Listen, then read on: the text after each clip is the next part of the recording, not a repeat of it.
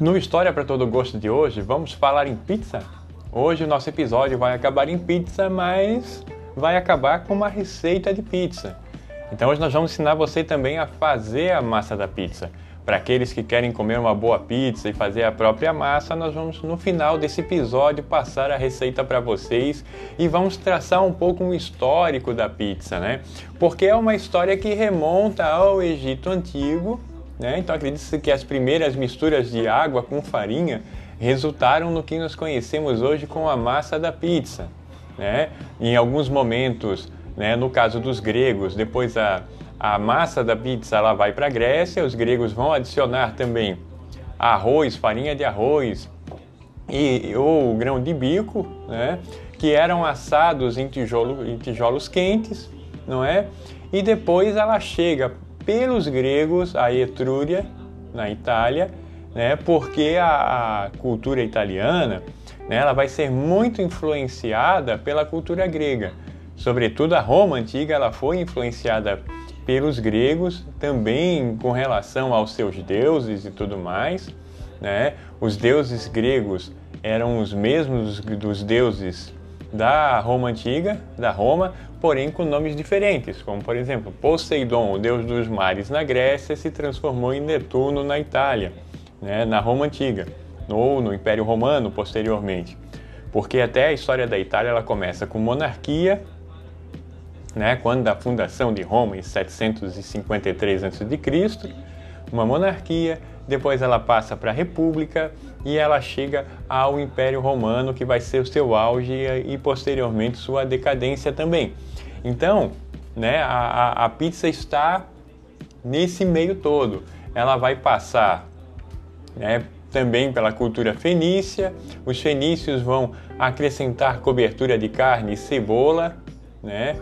Também o, o, os turcos muçulmanos vão adotar o costume durante a Idade Média e por conta das cruzadas, essa prática de adicionar recheio chega à Itália, principalmente através do porto de Nápoles, e em seguida ela começa a ser incrementada. Então ela vai ser se popularizar na Itália medieval, né? e também com o uso de ervas regionais né? principalmente o manjericão, o alecrim. O alecrim é interessante porque ele chega na Itália, mas proveniente do Irã. Então, uma, uma influência do próprio contato com os fenícios na Itália, porque os fenícios chegaram a ocupar o sul da Itália, a região da Sardenha, da Córcega, foi ocupado na antiguidade também pelos fenícios, não é?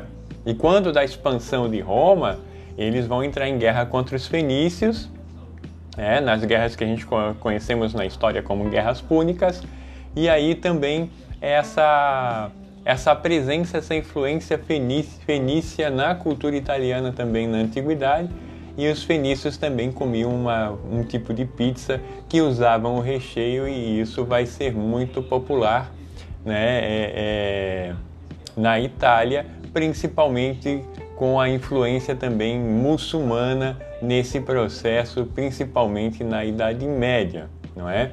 No século XIX, a pizza na Itália ela vai ganhar uma proporção né, de impulso nacionalista, principalmente quando da unificação italiana a partir da década de 1860 mas principalmente no final da década de 1870, porque a década de 1870, 75, ela fecha o processo de unificação italiana.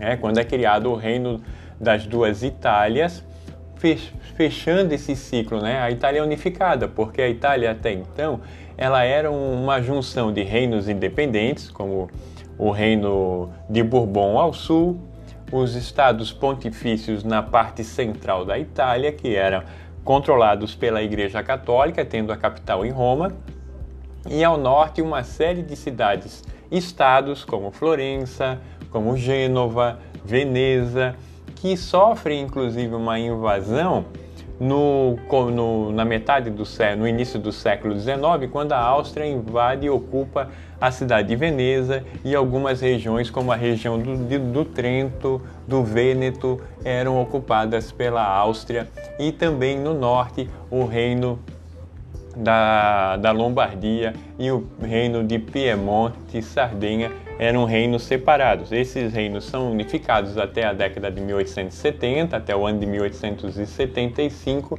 e nasce aí a Itália, né? com personagens conhecidos no Brasil, como o Giuseppe Garibaldi e Anita Garibaldi, que lutaram na unificação, principalmente no Sul. Né?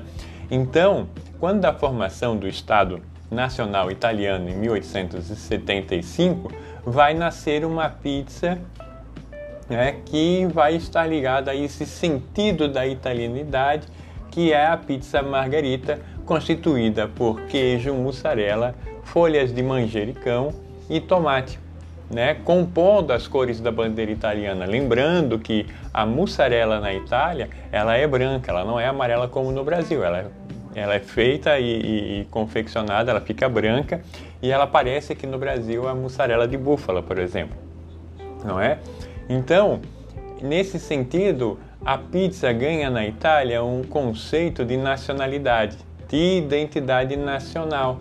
Né? Lembrando que uma das contribuições da América para a pizza italiana foi a ida do tomate para a Itália, porque ela sai da América, foi levada pelos espanhóis para a Europa e ela vai ser muito bem, o tomate vai ser muito bem adaptado exatamente na Itália. E ela faz parte da margarita e é base, o tomate também, assim como o queijo, é base para várias pizzas, né? Vários sabores de pizza. Então é, é, é todo esse histórico aí, né? Do, da, da, da pizza que a gente está trazendo para vocês. Mas vamos aprender a fazer a massa então? A massa da pizza é o seguinte, né? em média 300 gramas de farinha de trigo, né? de preferência de boa qualidade, a 00 é uma, uma farinha é, muito boa. Isso você encontra nos mercados, geralmente farinha italiana é, e algumas uruguaias elas são 00, elas têm um, uma qualidade superior né?